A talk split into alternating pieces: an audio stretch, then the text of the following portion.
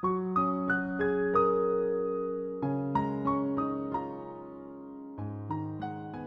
众朋友们，大家好，欢迎您收听今天的节目，我是老齐。相信呢，在我们的日常生活中呢，您的身边一定会有这样的人。这些人呢，天天的东家长李家短，这个人不好了，那个人没教养了，这个赚钱多了，那个生意赔了，天天呀忙活的不亦乐乎。要么呢，就是偶尔发点小财就开始趾高气昂、颐指气使的。我就想问问呀，您不累吗？做人做事有十三个不要。在这里呢，老齐想跟大家分享一下，大家千万不要对号入座。老齐呢不针对任何朋友，不要评价别人的好坏，因为他们呢并不影响你吃饭；也不要评价别人的德行，因为呢你不见得比他更高尚；不要评价别人的家庭，因为那和你没有一点关系；不要评价别人的学问，因为这世界上最不缺的就是学问；不要评价任何人。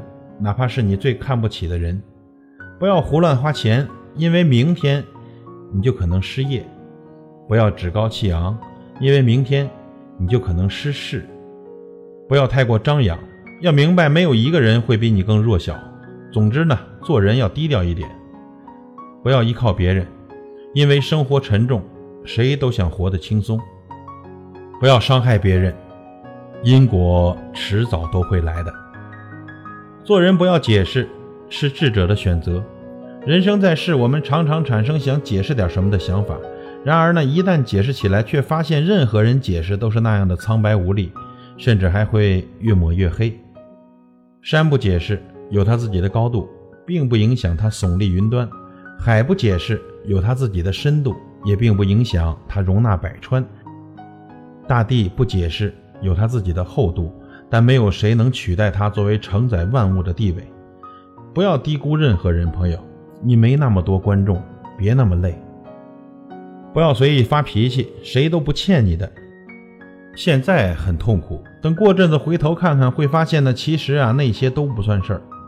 我们常常抱怨生活对我们不公平，其实生活根本不知道我们是谁。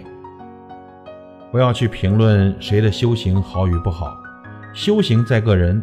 别人是你的一面镜子，反射自己的不足之处，在不足中修炼自己，努力的提升自己，我们的生活将更加美好。